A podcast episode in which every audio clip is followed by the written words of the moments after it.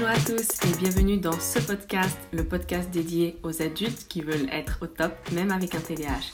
Mon nom est Leila Jedidi et je suis une adulte avec un TDAH. Vous entendrez ici mes réussites, mes succès, mais aussi mes échecs, mon quotidien de maman, comment vivre au mieux en tant qu'adulte lorsqu'on a un TDAH mes petits trucs, mes astuces, mes stratégies que je mets en place dans la vie de tous les jours et une bonne dose de motivation en plus. Donc si ça t'intéresse, reste avec nous et bonne écoute Salut les amis et bienvenue dans ce nouvel épisode. Aujourd'hui on va parler de l'environnement et du TDAH. Donc comment rendre son environnement plus TDAH euh, friendly, on va dire.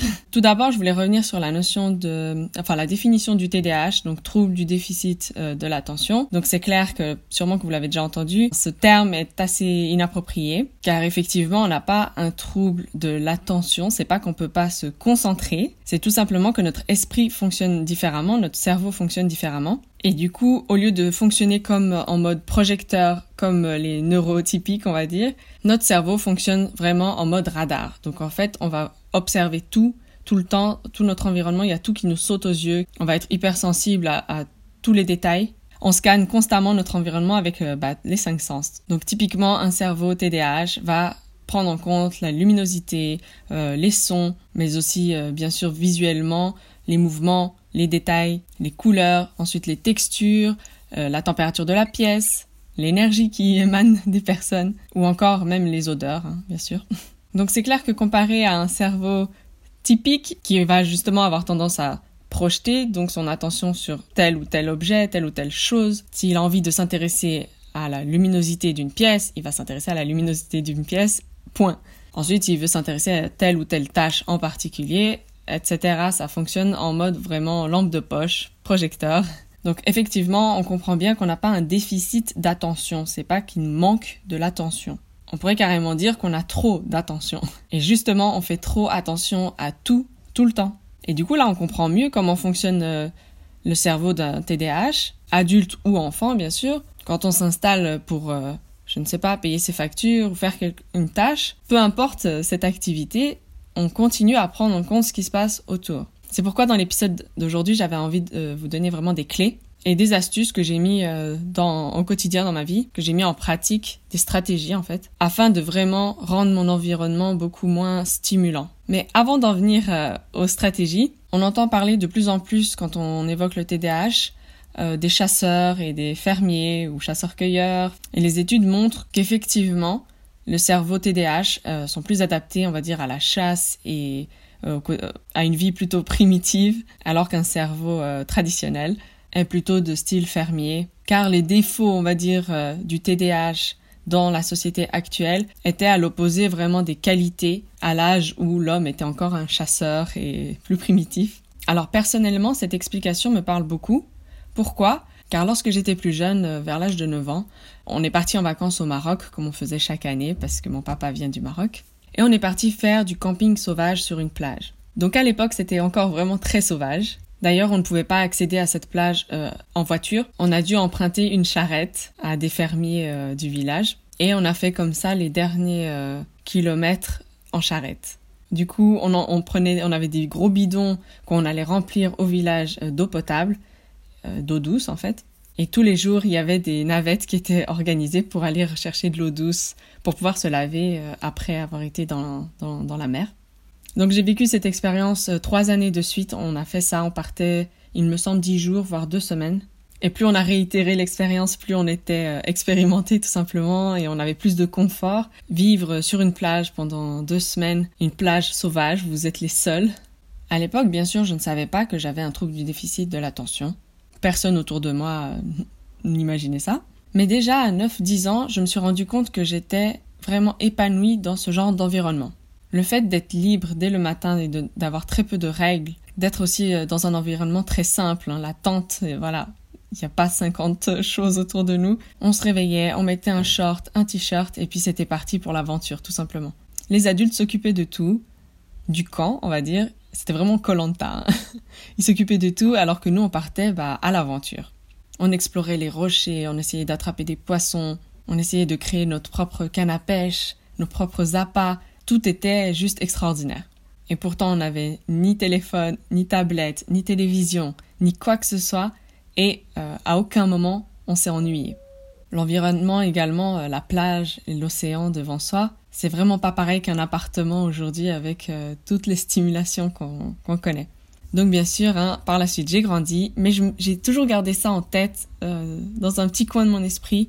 Je me suis toujours dit que ce genre d'environnement en fait était fait pour moi. Je me suis toujours imaginé dans une ferme, quelque chose de avec beaucoup d'espace vert autour, de, la forêt, de la nature. Et finalement, avec des tâches très simples à faire au quotidien, mais très souvent ce sont des tâches qui impliquent euh, le mouvement du corps, style aller chercher du bois pour le feu, aller chercher de l'eau à la rivière, nourrir les animaux. C'est comme si au fond de moi, je sais que toutes ces tâches-là sont faites pour moi. Euh, en fait, ce serait le cadre idéal euh, pour mon bonheur, on va dire.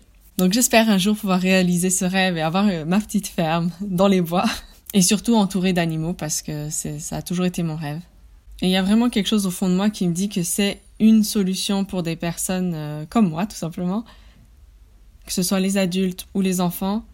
S'il y avait, euh, peut-être que je créerais ça un jour, peut-être ça existe, je ne sais pas, mais une sorte de camping, refuge qui permettrait aux familles de venir et d'expérimenter la vie euh, brut de décoffrage, d'aller chercher son eau, chauffer à l'ancienne, aller chercher du bois pour faire chauffer, pour pouvoir cuire sa nourriture. Typiquement, si ça existait, j'emmènerais ma famille là-bas vivre cette aventure. Genre, à l'entrée, on laisse les portables, on laisse les tablettes, on laisse tout l'électronique, et on passe une semaine en immersion totale, un peu en autarcie. Je pense que ça, ça aiderait vraiment sur le comportement, sur les émotions, ça calmerait vraiment le côté TDAH, en fait. Du coup, je ne sais pas, peut-être qu'un jour je créerai ce lieu euh, magnifique. Mais voilà, tout ça pour vous dire, je vous ai partagé cette histoire, c'était vraiment pour vous expliquer que personnellement, je ressens à l'intérieur de moi que effectivement, il y a certains milieux qui me seraient beaucoup plus adaptés que bah, l'environnement actuel en fait. Maintenant, on vit tous quand même en majorité en appartement ou en maison, une vie plutôt citadine, donc on va essayer de trouver des solutions et je vais essayer de vous partager euh, mes astuces euh, pour le quotidien pour euh, vraiment diminuer les distractions et les stimulations. Donc voilà, quand on sait qu'on a un cerveau qui a tendance à partir dans tous les sens et qui scanne son environnement constamment, on va essayer de l'aider en diminuant les choses sur lesquelles le cerveau pourrait s'attarder. Donc chez moi personnellement, ça fait quelques années maintenant que j'ai vraiment adopté le minimalisme. Du coup, je fais régulièrement un tri dans mes affaires, dans, ma cuisine, partout. Et ce que je me dis toujours, c'est si je l'ai pas utilisé depuis X temps, euh, je vais pas l'utiliser, donc je donne, je, je m'en débarrasse, je fais de l'espace. À l'époque, j'avais la croyance qu'une étagère, un placard, était fait donc bien sûr pour contenir des choses, pour ranger, mais je pensais que c'était fait pour accueillir un maximum de choses. Donc je me disais, mon armoire, pour qu'elle soit fonctionnelle, il faut qu'elle puisse contenir un max de choses dedans. Et ça, j'ai appris euh, à développer tout ça. Enfin, j'ai appris à changer ma vision des choses lorsque je suis devenue architecte d'intérieur. Donc euh, une fois je vous parlerai de mon parcours. Où très souvent je me suis rendu compte que les étagères qu'on voyait dans les magazines, etc., elles étaient jamais chargées, elles étaient jamais bondées. Et c'est ce qui faisait que c'était joli. Parce que moi quand je mettais chez moi et que je remplissais, je me disais mais je comprends pas, ça donne pas le même look, c'est pas le même effet. Et eh bien tout simplement c'est parce que c'était trop chargé. J'essayais de mettre toutes mes affaires et voilà. Carrément lorsqu'il y avait trop de place dans mes placards, ben j'allais acheter pour combler cette place. Aujourd'hui c'est tout l'inverse J'essaye vraiment de laisser de l'espace entre les objets, entre les choses, que l'énergie puisse circuler, qu'il y ait de l'air, que, que visuellement aussi ce soit pas chargé, que mon œil ne soit pas attiré par 50 choses à chaque fois. Euh, chez moi, j'ai privilégié aussi des tons clairs, des tons neutres, histoire de pas exciter et stimuler le cerveau toujours. Et bien sûr, c'est parce que je l'ai expérimenté. Pour moi, ça me convient très bien et ça m'apaise lorsque la pièce est neutre, calme, euh, voilà, clean. Maintenant, d'autres personnes voudront mettre du rouge partout, ben voilà, peut-être que ça leur va très bien si elles se sentent bien comme ça et calmes comme ça, y a pas de souci. Personnellement, s'il y a un objet trop fort, euh, mes yeux vont être attirés constamment vers cette, vers cet objet. Également pour les lumières, le soir, il y a certaines lumières qui pour moi me, me vont vraiment pas. Dès que c'est une lumière trop froide qui fait style cuisine, limite ça m'agresse en fait. je me sens pas du tout confortable ou si une lumière est trop forte, c'est pareil. Après à l'inverse, il faut pas que ce soit non plus trop tamisé et que j'y vois rien, là ça m'énerve. Donc dans mon salon par exemple, j'ai des suspensions, j'avais trouvé des ampoules qui ont le fond, enfin le côté bombé, qui est comme argenté, recouvert d'une couche argentée, ce qui fait que la lumière en fait repart euh, dans l'autre sens et puis remonte vers le plafond. Parce que je voulais pas que ma suspension, elle ait un flash qui tombe sur la table à la salle à manger et qu'on ait un gros spot de lumière, euh, voilà, en plein milieu, puis que le reste soit tout sombre. J'aimais pas du tout. Je voulais vraiment une lumière plus douce et plus diffuse, qui partait vers le plafond. Souvent, les, lumières qui vont vers le plafond, ça éclaire comme ça toute la pièce, euh, vraiment avec douceur.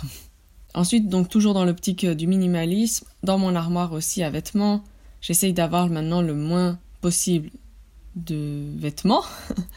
Finalement, on a toujours genre 50 paires de jeans et on en met que 4, donc ça sert à rien.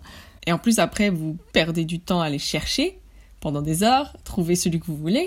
Et vu qu'on a toujours les mêmes favoris, ben, on tourne toujours autour de cela. Par contre, les autres, ben, quand vous fouillez, machin, ça fait du chenille, ça fait du bazar. Et forcément, vous devez ranger plus souvent. Vous faites des piles là, et puis quand vous sortez un, il y a tout qui s'écroule, bref. que si lorsque vous ouvrez votre armoire sur votre étagère, vous avez que 4 ou 5 jeans, pantalons, quoi que ce soit, bah c'est net, c'est clair, c'est précis, ils sont là. Ensemble, ils peuvent pas faire trop de bêtises. du coup, j'essaye vraiment de faire ça pour tout, dans mes tiroirs, partout, partout. Donc ça se fait pas du jour au lendemain, bien sûr. Faut apprendre à se détacher aussi, à pas mettre de l'émotionnel euh, partout. Et je reviens de loin parce que plus jeune, j'avais tendance à ramasser tout et n'importe quoi en me disant toujours que ça servira un jour.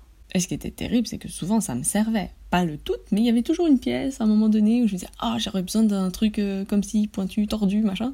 Et puis boum, je me dis Ah oui, je l'ai laissé dans le tiroir, j'ai un truc qui ferait super l'affaire pour ce que je suis en train de faire là tout de suite. Mais pour le nombre de fois où ça me servait, bon, j'ai préféré quand même euh, travailler sur moi.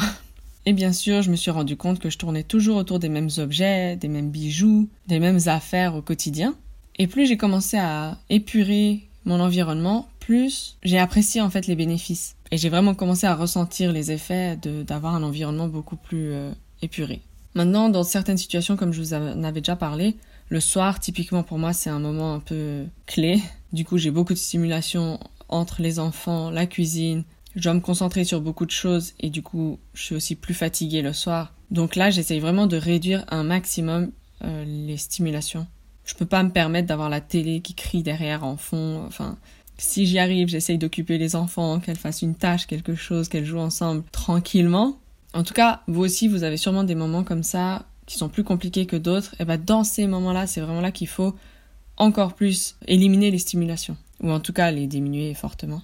Maintenant, à l'extérieur, c'est aussi la même chose. Avec l'expérience, avec le temps, il y a des endroits où je me sens moins bien que d'autres, où j'ai plus de mal à me concentrer que d'autres. Donc par exemple, si je vais aller prendre un café avec une amie, il y a des cafés par exemple qui ont beaucoup d'écho. Parce que si c'est dans un grand magasin, il y a un grand hall ou quoi que ce soit, le plafond est 10 mètres au-dessus, ça résonne en fait et on entend tout, tout le temps.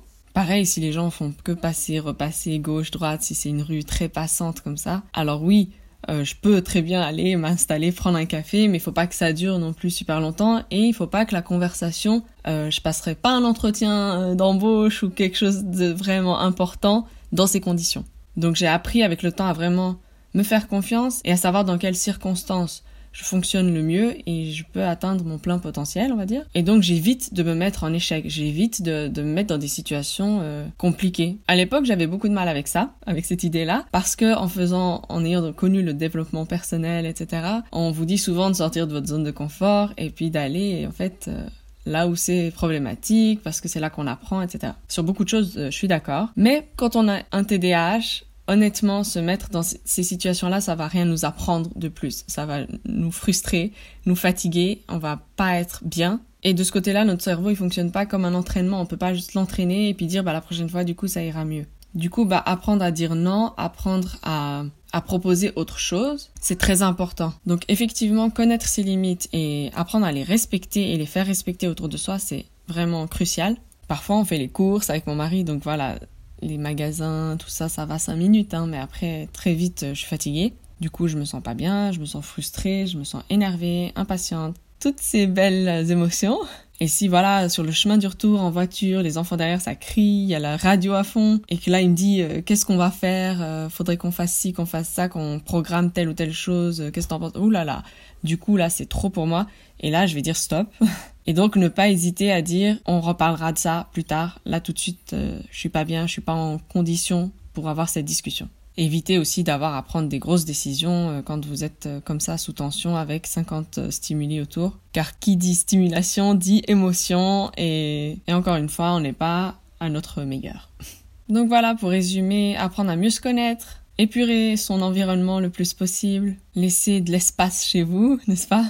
Ne serait-ce que pour mieux circuler. Tout ça, c'est ce qui m'a aidé, c'est ce qui aide aussi mes enfants. Bien sûr, bah, limiter les écrans. Je sais que lorsqu'on doit se concentrer, il y a souvent il y a des casques anti-bruit qui peuvent être très efficaces. Si justement vous pouvez pas euh, agir sur votre environnement, bah, mettre un casque, même au travail, ça peut être vraiment une bonne solution. Ou parfois, lorsque j'avais vraiment besoin de me concentrer et que c'était pas évident pour moi, parce que je devais produire quelque chose, créer, enfin bref. Bien souvent, je mettais mes écouteurs et je mettais euh, sur YouTube, on trouve des sortes de bruits blancs ou des sons qui sont très calmes, style euh, un, feu qui crépite ou la pluie. Enfin, il y a des sons comme ça de nature très zen, très calme, qui permettent justement, si vous êtes dans un environnement un peu plus bruyant ou que vous n'arrivez pas à vous concentrer parce que vous avez trop de pensées aussi.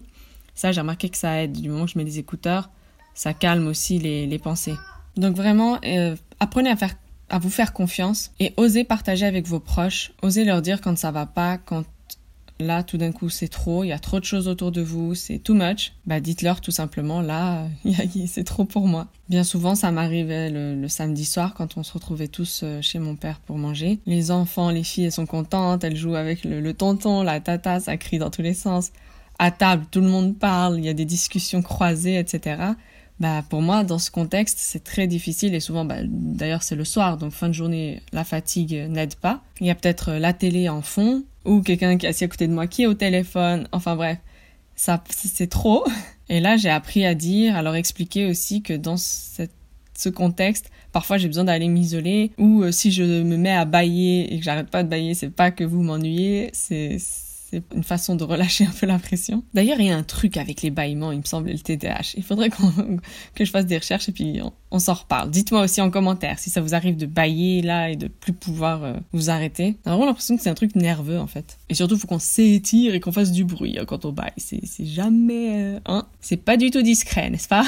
Donc voilà, c'est vraiment ce que j'avais envie de vous partager aujourd'hui dans cet épisode. J'espère encore une fois que j'ai pas été trop dans tous les sens. Cette fois-ci, ça a été vraiment compliqué d'enregistrer. Mes filles ont fait que rentrer et sortir à chaque fois, donc à chaque fois je dois couper parce que ça fait un bruit énorme. Et donc ça a été plus compliqué de garder le fil. Maintenant, je pense quand même avoir bien couvert le sujet. En tout cas, j'ai dit ce que je voulais dire. Donc j'espère que ce partage d'aujourd'hui pourra vous aider, vous aura apporté des solutions, des prises de conscience ou encore que ça vous aura motivé à faire un bon tri chez vous, à essayer de faire le vide et avoir le moins de choses possibles visibles hors des placards, hors, etc., hors des tiroirs. Donc n'hésitez pas à aller taper minimalisme. Typiquement sur Pinterest, vous allez trouver des images magnifiques. Donc ça pourra vraiment vous inspirer et vous donner des idées sur euh, et le but à atteindre euh, et à appliquer cette inspiration-là, la retranscrire euh, dans votre intérieur. Nous, on se retrouve bientôt pour un prochain épisode et d'ici là, prenez bien soin de vous et à très vite les amis. Ciao